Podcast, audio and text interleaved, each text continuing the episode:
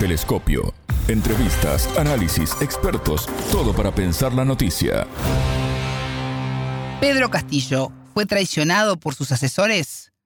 Bienvenidos, esto es Telescopio. Es un gusto recibirlos. Junto a los analistas peruanos José Carlos Requena y Arturo Maldonado, y el sociólogo Atilio Borón, académico argentino, analizaremos la destitución del presidente Pedro Castillo en Perú tras intentar disolver el Congreso. Quédense con nosotros, somos Martín González y Alejandra Patrone, desde los estudios de Montevideo. En Telescopio te acercamos a los hechos más allá de las noticias. Las aguas están divididas en Perú. Para algunos, la salida de Pedro Castillo como presidente del país es parte de un plan orquestado por la derecha para acercarlo y destituirlo del poder. Y para otros, el exmandatario se cavó su propia fosa, envuelto en denuncias de corrupción y malas decisiones políticas. Lo concreto es que el miércoles 7 de noviembre el entonces presidente Pedro Castillo anunció en un mensaje televisado en cadena nacional la disolución del Congreso y el establecimiento de un gobierno de excepción. Convocar en el más breve plazo a elecciones para un nuevo Congreso con facultades constituyentes para elaborar una nueva constitución en un plazo no mayor de nueve meses. A partir de la fecha y hasta que se instaure el nuevo, el nuevo Congreso de la República, se gobernará mediante decretos ley. Se decreta el toque de queda a nivel nacional a partir del día de hoy, miércoles 7 de diciembre del 2022, desde las 22 horas hasta las 4 horas del día siguiente. Se declara en reorganización el sistema de justicia, el Poder Judicial, el Ministerio Público, la Junta Nacional de Justicia, el Tribunal Constitucional. Sin embargo, el Congreso lo desoyó, siguió en funciones y llevó adelante la sesión prevista para tratar su destitución, que fue alcanzada por amplia mayoría. En su lugar asumió como presidenta de Perú su vice, Dina Boluarte, y el ahora exmandatario fue detenido en la prefectura policial de Lima. Asumo el cargo de presidenta constitucional de la República, siendo consciente de la enorme responsabilidad que me toca y mi primera invocación, como no podía ser de otra manera, es convocar a la más amplia unidad de todas y todos los peruanos. Con la detención de Pedro Castillo, Perú lleva seis presidentes en cuatro años. El entrevistado. José Carlos Requena, analista internacional peruano. Bienvenido a Telescopio. ¿Cómo estás? Es un gusto recibirte. ¿Qué tal, Alejandra? ¿Cómo estás? Muy bien, muchas gracias. En las últimas horas ha pasado de todo en Perú, desde el intento de Pedro Castillo de disolver el Congreso y establecer un gobierno de emergencia, hasta quitarlo del cargo por incapacidad moral, su posterior detención y el nombramiento de la vice Dina Boluarte en su lugar como presidenta. Hay mucho para analizar y procesar, José Carlos, pero primero que nada, ¿cómo está la población de Perú en estos momentos ante semejante crisis? Pues fíjate que la crisis ha tomado en un día previo a feriados y por lo cual, digamos, eh, a estas horas está eh, relativamente calmada. Ayer, sin embargo, sí hubo mucha intranquilidad en las dos horas que duró la intentona golpista y lo que se espera es que en algún momento las protestas, eh, esta vez ya en contra de Dina Boluarte, eh, se reactiven en algún momento. No hay un sector de la población, uno a la derecha y uno a la izquierda, que eh, tendría más bien expectativa de elecciones anticipadas, ¿no? ¿Crees que hubo deslealtad por parte del equipo de Castillo en el entendido de que eh, ahora aseguran que eh, se equivocó en querer disolver el Congreso, pero nadie lo detuvo en su momento? Todos creíamos que iba a sobrevivir a, la vacancia. ¿Cabe la posibilidad que los asesores le aseguraran que, se había dado lo establecido en el artículo 134 y luego lo traicionaron? ¿Fue una desinteligencia de Castillo o hay de todo un poco aquí metido? Mira, yo creo que hay sobre todo una, un error de cálculo de Castillo basado en su gran inexperiencia, ¿no? Eh, Castillo, el año 2021, recordarás que entre los 18 candidatos de primera vuelta, era el que tenía menos experiencia. Eh, en consecuencia, esta inexperiencia lo ha llevado a sobredimensionar la animadversión que tiene un sector de la población con el Congreso, sobredimensionar el apoyo popular que tenía, sobre todo en los sectores rurales y, en la zona sur del país, que en algunos casos llegaba al 50%, y en consecuencia creyó que con este discurso de victimización en el que incluso aludía al racismo, eh, pues, pues, iba, iba a funcionarle, ¿no? Yo creo que, todo se basa básicamente en eso, porque la deslealtad se, se hubiera dado si es que todo su gabinete hubiera estado enterado de este pacto y la verdad, conforme pasan las horas, queda claro que ha sido una decisión tomada con su grupo más íntimo, ¿no? ¿Crees que sobrevivía a la vacancia Castillo? ¿Se apresuró en querer disolver el, el Congreso? Bueno, la contabilidad que se hacía ayer a inicios de la mañana era esa, era que los votos no iban a alcanzar.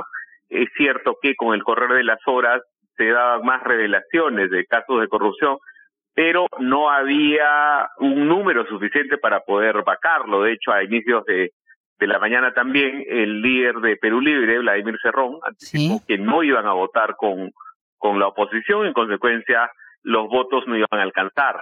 Eh, entonces ahí sí, yo creo que fue una decisión sobre todo desesperada la que termina tomando Castillo con, con estos errores de cálculos que te mencionaba antes. Nombrabas a su entorno más íntimo. ¿Crees que se lo asesoró mal o se le soltó la mano directamente? Mira, el discurso que le dio Castillo claramente tenía, si no la totalidad, al menos en parte, la autoridad de Aníbal Torres, su primer ministro hasta hace algunos días, y creo que el principal asesoramiento podría provenir de él, ¿no? Yo creo que, y en ese sentido, creo que, que Torres tiene una responsabilidad seria que espero se dilucide con el correr de los días pero al final de cuentas quien ejecuta esto es, Castillo, ¿no? Que recordemos además enfrentaba serias denuncias de corrupción que seguramente ahora que ya no tienen las inmunidades presidenciales correrán más rápido. José Carlos, la actual presidenta Dina Boluarte pertenecía a Perú Libre. Hace poco tiempo la expulsaron, según ella, por diferencias con el secretario general, que es Vladimir Serrón. ¿Cuánto pasará para que el Congreso comience a realizar pedidos de vacancia en su contra? ¿La dejarán gobernar? Pues eso yo creo que va a depender fundamentalmente de lo que haga Boluarte, ¿no? No es, no es una, no es que deba hacer concesiones, pero creo que sí debe leer el, el momento político y superar o pasar la página de esta, de este ánimo polarizador que es el que ha caracterizado la política peruana en los últimos años, ¿no? Entonces, ahí yo creo que va a tener que formar un anclaje parlamentario suficiente para poder gobernar con cierta tranquilidad. Eh, eso es algo que no tuvo Kuczynski, que tampoco tuvo Vizcarra, y que Sagasti, que fue un presidente de transición por pocos meses, supo lidiar con esto, eh, eh apoyado sobre todo por, por, por opinión pública, y por una gestión eh, competente.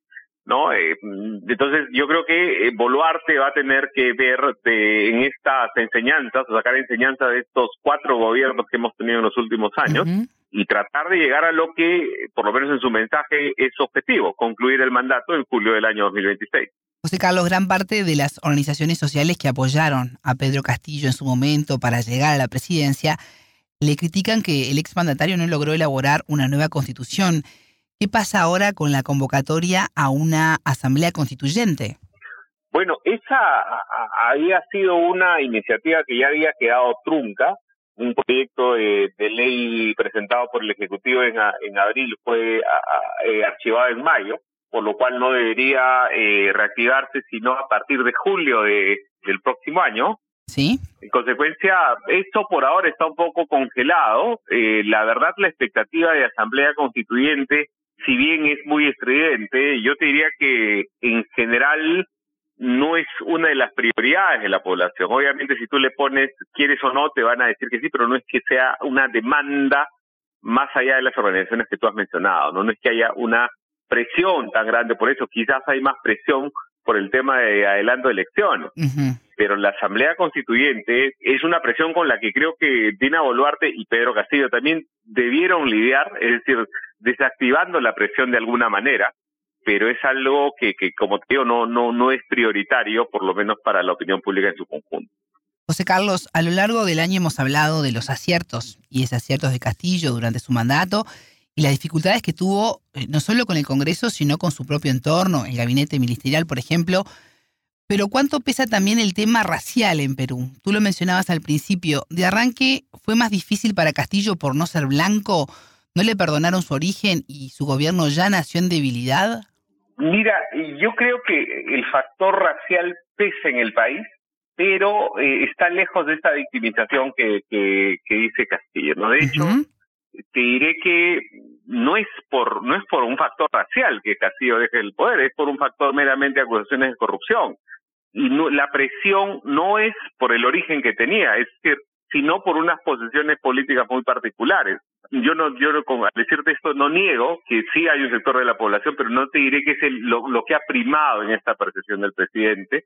De hecho, eh, más bien muchas veces con una visión paternalista se han tolerado cosas que a otros mandatarios no se tolerarían.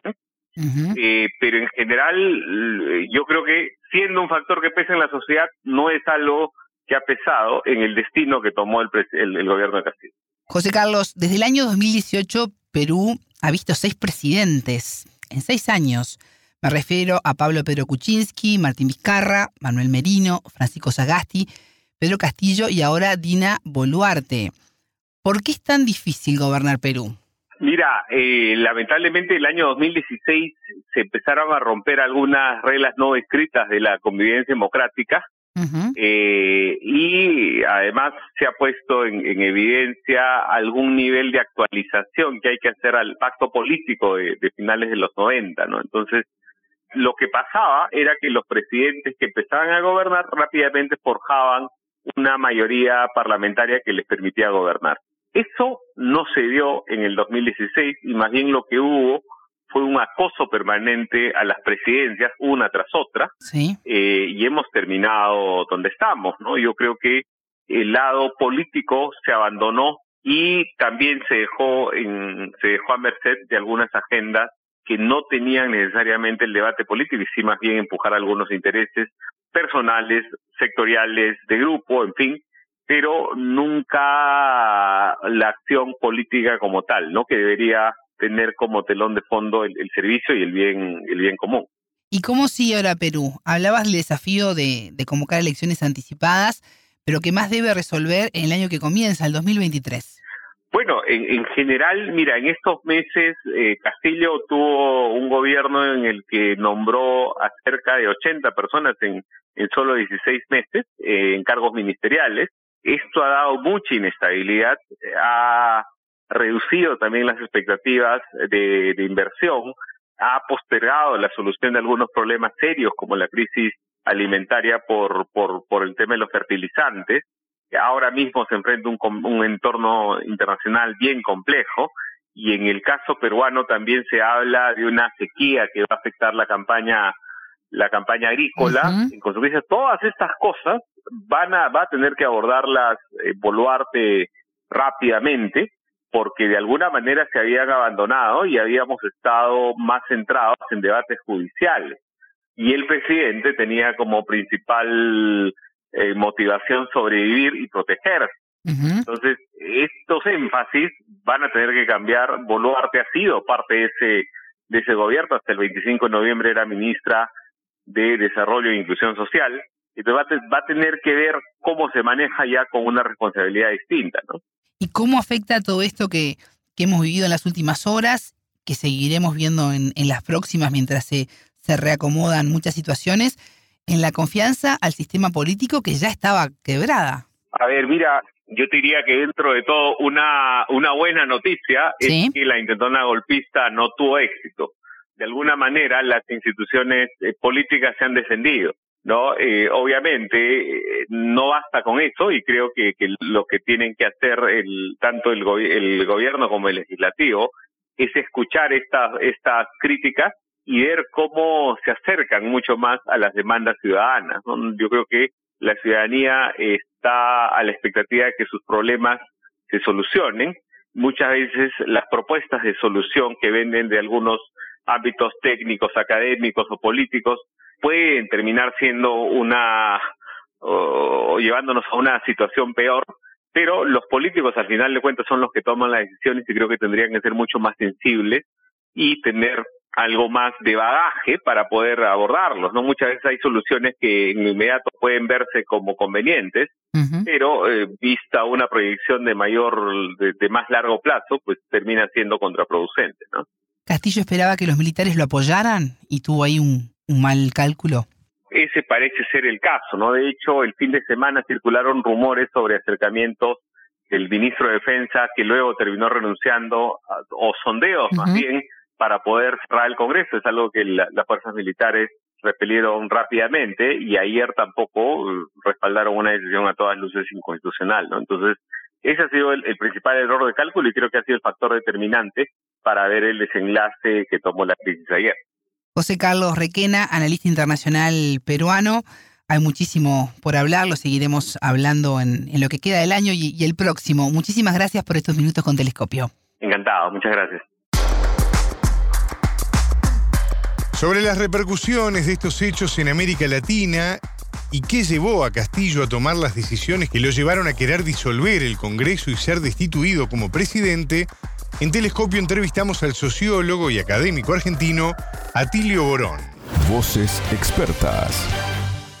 El caso de mm, Pedro Castillo, un hombre que llegó al poder desprovisto de el conocimiento de algunas de las cuestiones más elementales que hacen al gobierno de un país, sin una coalición fuerte que lo sustentara, con muchas contradicciones en su política, finalmente fue cediendo prácticamente, absolutamente en todo a los reclamos de la derecha, especialmente en materia económica, en donde el tránsito desde, no sé, Pedro Pablo Kuczynski y todos sus sucesores a Castillo eh, no, no, no tiene solución de continuidad, o sea, ha sido lo mismo, y en su desesperación ante la agresión permanente de la Asamblea Nacional, que pretendía vacarlo, como se dice en el lenguaje peruano, este hombre, bueno, reaccionó anticipándose en una maniobra, disolviendo el Congreso y llamando a, la a una Asamblea Constituyente, que es lo primero que tendría que haber hecho cuando llegó el gobierno,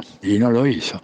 Y bueno, calculó que las Fuerzas Armadas iban a respaldarlo, que la policía lo iba a respaldar, que tendría una mayoría en el Congreso, harta del desprestigio de esa Asamblea Nacional, pero todos esos cálculos no tenían ningún fundamento y finalmente eh, Castillo cayó sin pena ni gloria y hoy en día creo que enfrenta serios cargos ante la justicia. Realmente una desgracia, una oportunidad perdida que Perú no merecía y sobre todo un desenlace de este modo, ¿no es cierto? Y la reflexión final es que los enemigos de la democracia, de la justicia, del progreso, siguen muy, muy firmes en América Latina. Atilio, ¿crees que estamos ante un proceso de persecución judicial en el continente como forma de invalidar a los candidatos de izquierda? Y efectivamente cuando uno observa el panorama continental, Perú, Argentina, Ecuador, Bolivia, Honduras en su momento, Paraguay, evidentemente que hay un, plan global continental de persecución judicial. El lawfare, ¿no es cierto?, la manipulación de la justicia con fines políticos para acabar con representantes populares o liderazgos populares, es una realidad absolutamente insoslayable en la, en la región. Eh, veamos lo que pasó, digamos, virlaron de la presidencia a nada menos que eh, a Dilma Rousseff, de la presidencia del país más importante de América Latina, ¿no es cierto? E impidieron el triunfo de Lula en las elecciones del 2018 y abrieron la puerta para que un energúmeno como Jair Bolsonaro destruyera gran parte de los logros que se habían obtenido antes en, en Brasil en un plazo de cuatro años. Evidentemente que hay, ¿verdad?, este, un proyecto que es muy claro, este, es una recomposición del poderío norteamericano en la región. Estados Unidos está muy preocupado por su pérdida de influencia en otras partes del mundo, ¿verdad? Una pérdida muy significativa de influencia en Eurasia, que es el corazón de la economía mundial, eh, una situación muy complicada en África, en donde la presencia china es muy, muy importante, y por supuesto, tal como lo dijeron Fidel y el Che, América Latina y el Caribe se convierten en la retaguardia estratégica de una, de una potencia hegemónica en declinación. Y por eso este plan Cóndor 2, que transita por canales judiciales más que por canales militares, tiene la importancia que tiene en esta parte del mundo. La actual presidenta, Dina Boluarte, fue expulsada de Perú Libre por discrepar de la conducción del partido con el secretario general Vladimir Ferrón. Boluarte se declaró como una mujer de izquierda, pero de izquierda democrática. en la que no hay líderes infalibles ni intocables. En Telescopio profundizamos en este tema con el analista internacional peruano Arturo Maldonado. Voces expertas. Felizmente, dentro de todo, Perú ha seguido el cauce constitucional. ¿no? Es decir, se ha respetado la constitución, se evacuó al señor Castillo y asumió la vicepresidenta Dina Boluarte, ¿no? Es decir, que una ruptura del orden constitucional no prosperó y dentro de esa, ese contexto de caos no hubo ningún actor que quisiera aprovechar, sino más bien, digamos, eh, los actores medianamente han actuado responsablemente y han logrado eh, solucionar por lo menos parcialmente y temporalmente esta crisis dentro de los cauces constitucionales, ¿no? Todo esto seguramente tiene una, un, desenlace, digamos, este, infeliz para el señor Castillo, ¿no? Eh, queda la duda de que él empujó a actuar así, al parecer dentro de su círculo más inmediato tenía la seguridad de que lo iban a vacar y por lo tanto ante esa situación prefirió el dar este paso como un salto al vacío. Ya ha asumido la señora Boluarte, ¿no? ¿Y qué desafíos tiene por delante? Bueno, sin duda son, desafíos grandes en el sentido de que el Congreso sigue siendo el mismo y el Congreso, hay que decirlo, también es parte del problema, ¿no? Sobre todo las fuerzas de la oposición y sobre todo hay que recordar aquellas fuerzas de la oposición que desde el día uno pedían la vacancia, ¿no? Y que desde que acabaron las elecciones no reconocieron en muchos casos los resultados electorales, ¿no? Entonces esas fuerzas todavía siguen en el Congreso, sigue, digamos, también la coalición que soportó al señor Castillo, ¿no? Perú Libre, digamos, la bancada magisterial, Perú Democrático, el señor Bermejo, el señor Cerrón, ¿no? Siguen ahí en el Congreso, entonces la señora Dina Boluarte tiene, digamos, por delante la difícil misión de cómo tejer puentes con estas fuerzas políticas, ¿no? En paralelo, también la señora Boluarte, me imagino que en estos momentos estará en un debate sobre, sobre pensar si es que ella es una presidenta elegida y por lo tanto que su encargo es gobernar hasta el 2026 o más bien es una presidenta en transición, ¿no? Con lo cual, digamos, podría sentirse más liberada para, digamos, eh, pensar en el corto plazo, en el mediano plazo, llamar a elecciones generales, ¿no? Eso creo que es el debate y se resolverá pronto en, en la medida que la señora Boluarte tenga que escoger a un gabinete ministerial, ¿no? Lo cierto es que tampoco es que la señora Boluarte, por sus antecedentes, digamos, no creo que marque mucho la diferencia con el señor Pedro Castillo, ¿no? Eh, si bien es, eh, Perú de alguna manera está mejor que el día de ayer, en el caos que imperaba y, si es que hubiera prosperado el golpe de Estado, ¿no? Ahora, el día de hoy estamos un poco estamos mejor, no significa, digamos, que el problema se haya solucionado, ¿no? Si ha habido una, un una escape de la tensión acumulada por estos año y medio de confrontación entre Ejecutivo y Legislativo, pero todavía, digamos, no es que haya habido una solución al problema de fondo que es finalmente, digamos, esta eh, eh, tendencia de alguna oposición a querer eh, no reconocer los resultados y, digamos, hacerse con el poder y a un ejecutivo que con Castillo, pues, quiso tomar el Estado como su botín, ¿no? Entonces, en ese escenario es donde Boluarte tiene una tarea difícil, ¿no? El futuro de Castillo lo estamos viendo, ¿no? Es el, el de ser juzgado por la justicia, seguridad ya ha sido trasladado, digamos, a, un penal, ¿no? Eh, irónicamente, en el penal donde también está eh, Alberto Fujimori, ¿no? Que él trató de imitar eh, infructuosamente, ¿no? Y seguramente, digamos, lo que le espera es un juicio y le espera muchos años de cárcel, ¿no? Porque creo que lo que hizo lo ha delatado y, ha sido un delito en flagrancia, ¿no? Pero también creo yo que lo que sigue no solamente solamente evaluar lo que, lo que se tiene que evaluar no solamente el futuro de Castillo, sino de todos los que los acompañaron en esta intentona, ¿no? Es decir, el futuro de Aníbal Torres, de Betsy Chávez, del señor Bermejo, inclusive de los ministros, ¿no? Y sobre todo de aquellos ministros que renunciaron tarde. Yo creo que efectivamente ahí hay también una tarea eh, de parte de la justicia para poder, digamos, zanjar, ¿no? Eh, de una manera categórica con estos intentos de golpe. Telescopio. Ponemos en contexto la información. Hasta aquí, Telescopio. Pueden escucharnos por sputniknews.lat. Ya lo saben, la frase del día la escucharon en Telescopio. Todas las caras de la noticia en Telescopio. El discurso que leyó Castillo claramente tenía, si no la totalidad, al menos en parte, la autoría de Aníbal Torres, su primer ministro hasta hace algunos días, y creo que el principal asesoramiento podría provenir de él, ¿no? Yo creo que, y en ese sentido, creo que, Torres tiene una responsabilidad seria que espero se dilucide con el correo de los días. Pero al final de cuentas, quien ejecuta esto es, es, es Castillo, ¿no? Telescopio. Un espacio para entender lo que sucede en el mundo.